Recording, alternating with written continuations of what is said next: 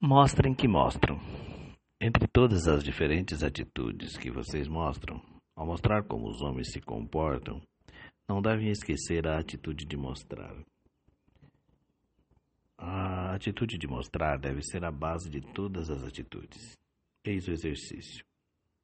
Antes de mostrarem como alguém negocia, ou como trabalha, ou como explora, lancem um olhar aos participantes, como se quisessem dizer: Agora prestem atenção. Agora ele negocia e o faz deste modo. Assim o outro fica quando trabalha. Assim ele age quando explora. Desta maneira, a sua demonstração conservará a atitude de mostrar, de pôr a nu já disposto, de concluir, de continuar, de inacabado, modificável, dever. Então mostrem que o que mostram, toda noite mostram, já mostraram muitas vezes. E a sua atuação ganha algo de fazer do tecelão, algo artesanal. E também algo próprio de mostrar. Que vocês estão sempre preocupados em facilitar o entendimento, em assegurar a melhor compreensão do que se passa. Tornem isso visível. Então todo esse negociar, trabalhar, explorar, terá algo de uma função cotidiana como comer, amar, cumprimentar, não é verdade? E por trás de seus personagens permaneçam vocês mesmos visíveis, como aqueles que vocês demonstram. E esse seu educar terá muito de arte. O mostrar tem que ser mostrado. Bertolt Brecht. Dedico esse poema de hoje ao 3 de maio, que desenvolveu uma exímia capacidade de mostrar o que tem que ser mostrado. Eu conheci o 3 de maio de 1989, em plena queda do Muro de Berlim, enfim, da União Soviética, mais, mais adiante um pouquinho. E na época eu achava que só eu, mais meia dúzia de pessoas, falávamos de socialismo como projeto futuro.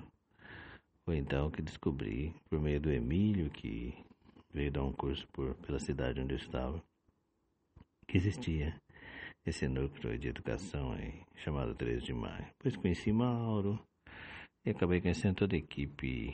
Humberto que tinha, que era meio que fundador, Escape, Paulinho, que eram membros da equipe de monitores e a equipe que trabalhava no suporte. A impressão que eu tinha à primeira vista é que tinha umas 50 pessoas trabalhando com formação na verdade eram cinco. Desde então nunca mais me separei do 13 de maio. Então é, ele que desenvolveu uma exímia capacidade de mostrar o que tem que ser mostrado e que tinha CGC e tudo mais, né? Recusou-se a transformar-se num, num órgão de filantropia mercantil como diria Virginia Fontes, e se auto-extinguiu. Se auto-extinguiu fechando as portas, né? o que não significou seu fim, porque continuou funcionando. E hoje está no Brasil todo e até em países vizinhos, sem CGC, sem existir. Né? Não que exista nos nossos corações, ele exige na prática anticapitalista e na luta pela sociedade de homens e mulheres livres, associados no mundo todo, né? sem exploração, sem explorar os exploradores. Mas não é mais um órgão burocrático, não no mau sentido nem no bom sentido do termo.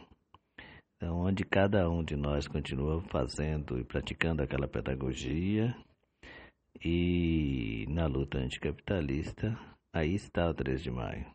Ainda uma vez por ano nos reunimos quando podemos e quem pode, num Fórum Nacional de Monitores.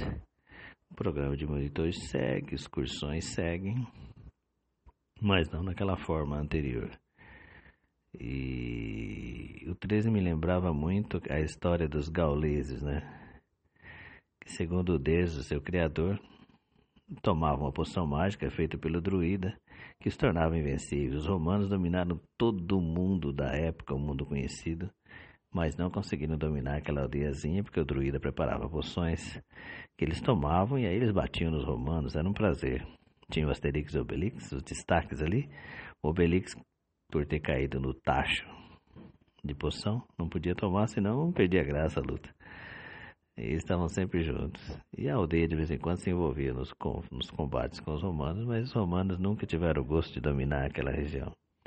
O 13 de maio é uma espécie de aldeia gaulesa, né? com vários druidas preparando poção mágica e um especial, nosso velho bom escape, além do Humberto, o druida dos druidas.